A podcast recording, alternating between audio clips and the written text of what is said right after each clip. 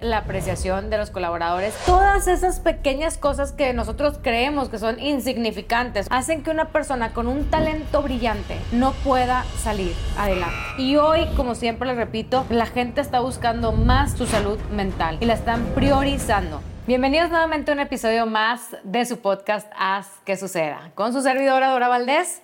Encantada de tenerlos por aquí el día de hoy porque estaba dudosa de qué platicarles eh, y qué comentar porque hay tantos temas y de mucha importancia y gracias a todos los que nos escriben con temas, con sugerencias, con unos 30 minutos de asesoría porque todo eso nos da mucha carnita para saber qué temas son los importantes que traen ahorita en la cabeza. Y recopilando un poquito esta información, uno de los temas importantes que logré destacar es sobre la importancia de apreciar a los colaboradores. ¿Por qué es importante y por qué el no hacerlo también te puede quemar toda tu empresa o inclusive tu cultura?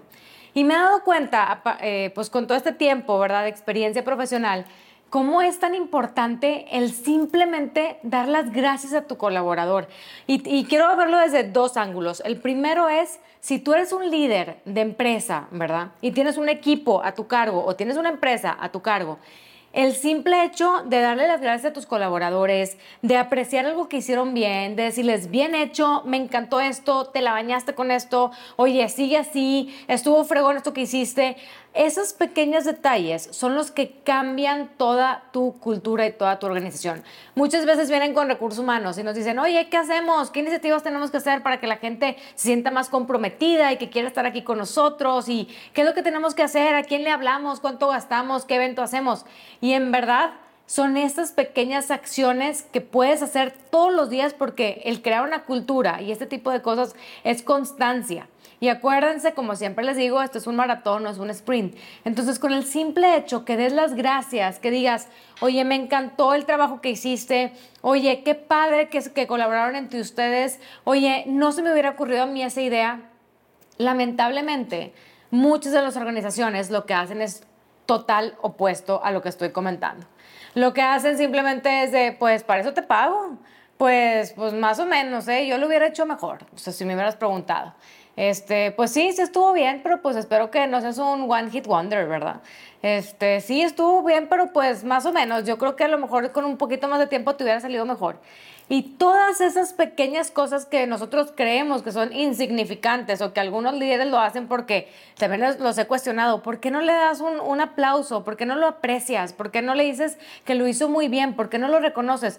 No, es que si lo reconozco, luego se va a creer y luego pues obviamente no, ¿cómo van a mejorar? Y no creo la verdad que así sea porque el ser humano estamos hechos para sentir amor y reconocimiento. Nos encanta que nos reconozca nuestro trabajo y luego ese problema de autoestima ¿verdad? Lo van cargando las personas y luego por eso hay veces que no sabemos por qué hacemos las cosas, no sabemos por qué no podemos crecer. Y como colaborador, lo que te digo es, una, claro que échale todas las ganas, claro que siempre da lo mejor de ti, claro que da la milla extra, siempre que puedas, haz lo que amas, ¿verdad? Pero si no te lo reconocen por alguna u otra razón, no creas tampoco que es por un tema tuyo. O sea, no te lo tomes personal, como dicen los cuatro acuerdos, sino muy probablemente la persona que tienes como líder no sabe reconocer a las personas, o no tiene esa habilidad de reconocer a las personas, pero que no te peguen tu autoestima, porque luego eso también pasa que decimos, oye, no manches, esta persona pudiera haber hecho o puede hacer mil y otras cosas, ¿por qué no las hace?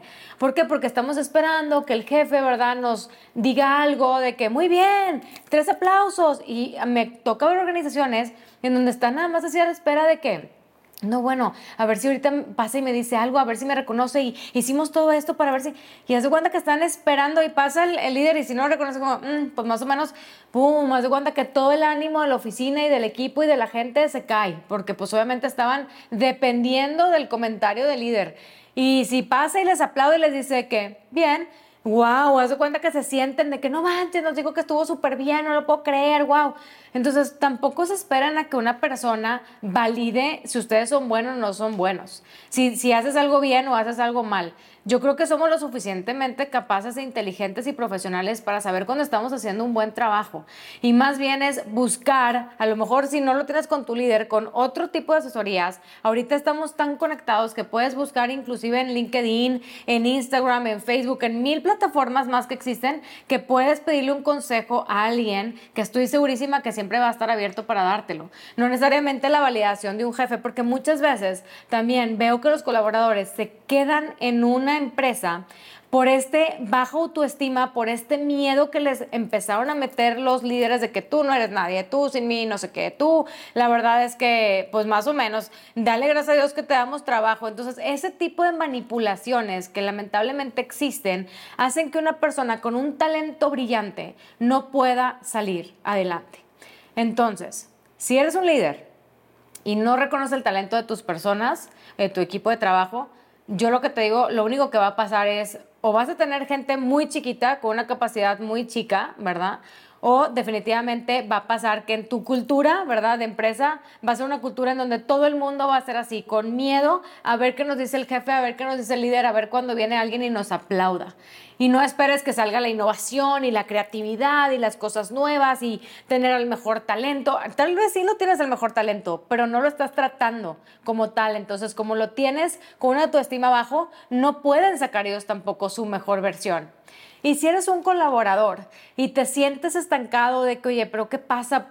pregúntate, oye, a ver, si es cierto lo que está diciendo Dora, si es cierto que yo me espero hasta que mi jefe o mi jefa me valide algo para yo sentirme bien, para sentirme reconocida, para, pues a lo mejor estoy buscando una validación en una persona que, que no debería busca mejor con alguien más, ¿verdad? Con algún otro coach, con algún otro conocido, con algún otro líder de área que tú sepas que sí tiene ese don de reconocer el esfuerzo de los demás para que sientas esa apreciación también, ¿verdad? Entonces, yo creo que eres lo suficientemente capaz y eres lo suficientemente brillante como para no darte cuenta del talento, porque todos tenemos talento. Por eso cuando me dicen de que no, pero es que vamos a correr a esta persona porque no sirve.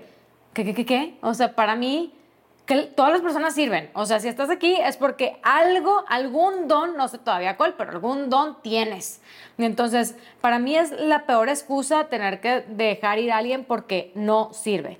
Entonces, aguas con ese tipo de comentarios, aguas también cuando, cuando tenemos una cultura baja, cuando tenemos mucha rotación de la empresa, cuando tenemos poca retención, cuando tenemos una cultura tóxica, también es por este tipo de cosas que no sabemos apreciar a los colaboradores. No se sienten queridos, no se sienten apreciados y hoy, como siempre les repito, la gente está buscando más su salud mental y la están priorizando. ¿Qué te recomiendo que hagas? Haz un programa para apreciar a tus colaboradores. Si te cuesta mucho hacerlo, ¿verdad? O si para ti es imposible o es este, algo que no te imaginas ni cómo hacerlo, bien sencillo. Haz un programa que se llame Appreciation y el nombre de tu empresa o el día de la apreciación de no sé qué.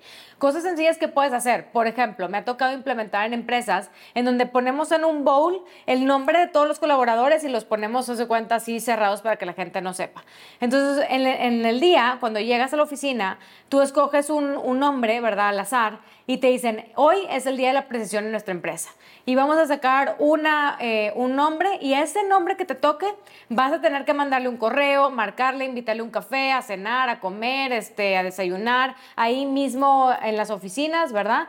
Y vas a tener que decir algo que aprecias de esa persona. Oye, pero es que nunca he trabajado con él, con ella. Pues bueno, ve, investiga qué cosas buenas hace, qué, qué ha hecho, ¿verdad? Para que tú le puedas llevar toda esta retroalimentación de decir, oye, no, wow Fíjate que estoy hablando con sus compañeros, que yo sé que trabajas directamente con ellos, y me dicen que eres súper buena en esto, siempre haces esto bien, siempre esto.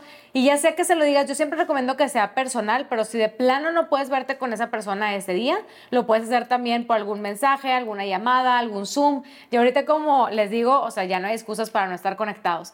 Esa es una simple idea que puedes empezar y eso en verdad empieza a mover toda tu cultura. Apreciar a tus empleados también, tener una parte de reconocimiento donde puedas decir, oye, estos son los empleados estrella, estos son los colaboradores que han hecho. Y obviamente cuando digo colaborador estrella, es bien importante que tengas dentro de tu empresa una política clara de qué, eh, o sea, por qué estás nombrando a estos colaboradores estrellas. Porque muchas veces también nada más lo ponemos por poner algo o por llenar algún requisito dentro de la empresa y luego la gente empieza, ¿cómo? Si yo sé que esta persona siempre llega tarde y cómo es posible. Entonces, siempre que exista algo muy justo, muy transparente y muy simple, no te la quieras complicar tampoco, para poder saber cuáles son los empleados que se van a reconocer. Entonces, ya ahorita ya te di un par de ideas que creo que son demasiado sencillas, que no te cuestan absolutamente nada. Y puedes también inclusive hacer algún taller con tus líderes sobre lo que es la apreciación de los colaboradores. Puedes encontrar muchísimas cosas en internet que te puedan dar este tipo de herramientas y decirles algo muy corto en 30 minutos, ¿no? y algún ejercicio que ellos mismos puedan hacer cada vez que tengan una interacción con su gente. Inclusive hay plataformas, este, plataformas que esas mismas plataformas lo que hacen es que te son insignias en donde entre ellos mismos se van dando esta apreciación.